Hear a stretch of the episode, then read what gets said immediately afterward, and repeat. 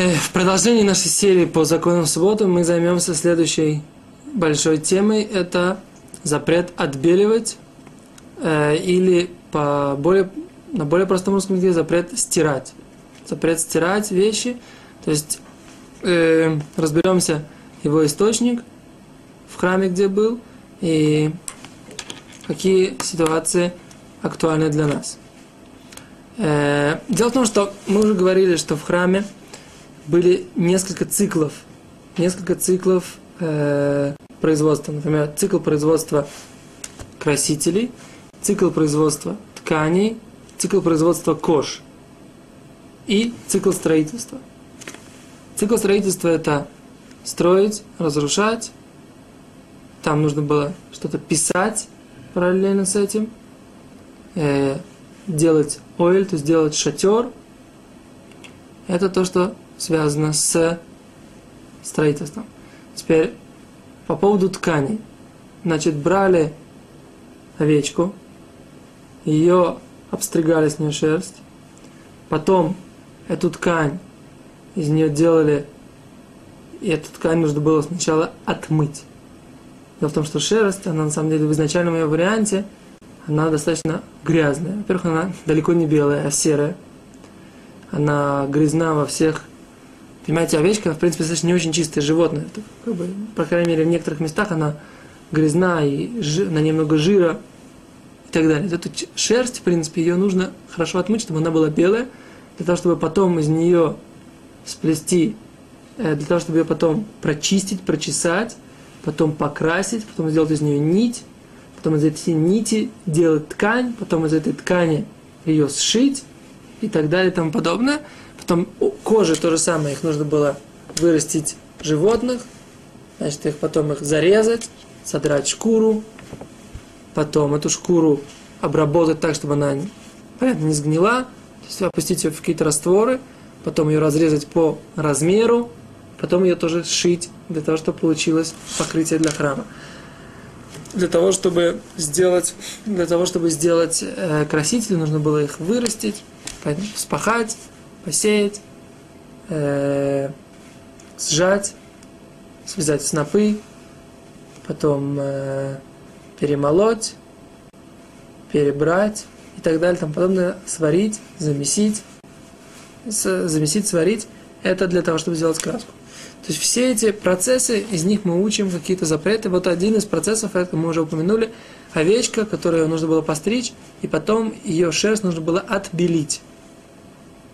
Для того, чтобы отбелить эту шерсть, нужно было ее, в принципе, опускать какие-то химические растворы. Они использовали, строители храма тоже использовали какие-то химические растворы, известные им, достаточно едкие, для того, чтобы это отбелить. Потом это отбеливалось в воде, для того, чтобы получить белую шерсть. Итак, поэтому э, отбеливать вот эту шерсть, это есть э, основная, э, основной запрет. Его следствием является любая стирка. В чем идея любая стирка – Дело в том, что там в, к, этому, к этой шерсти было при частью этой, этой шерсти становилась эта грязь, нужно было взять и отделить вот эту внешнюю, в принципе, но прилипшую, при, привставшую к шерсти грязь, отмыть ее, отделить ее с помощью каких-то действий.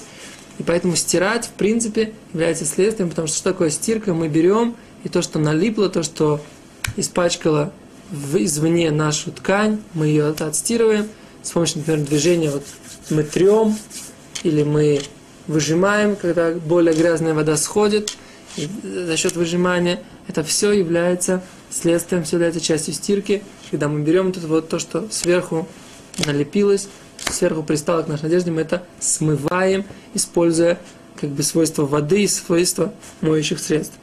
Поэтому стирать в шаббат запрещено. Но не только стирать, но и замачивать, потому что замачивание есть начало процесса стирки, немного вот эта вот приставшая грязь начинает отмокать, начинает отходить.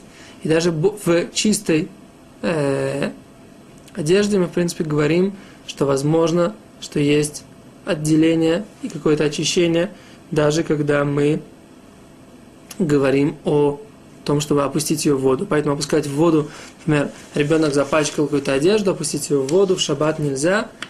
И, например, если он что-то замыть, что-то испачкано ребенком в шаббат, тоже это нельзя, это нужно отложить и сделать это после шаббата.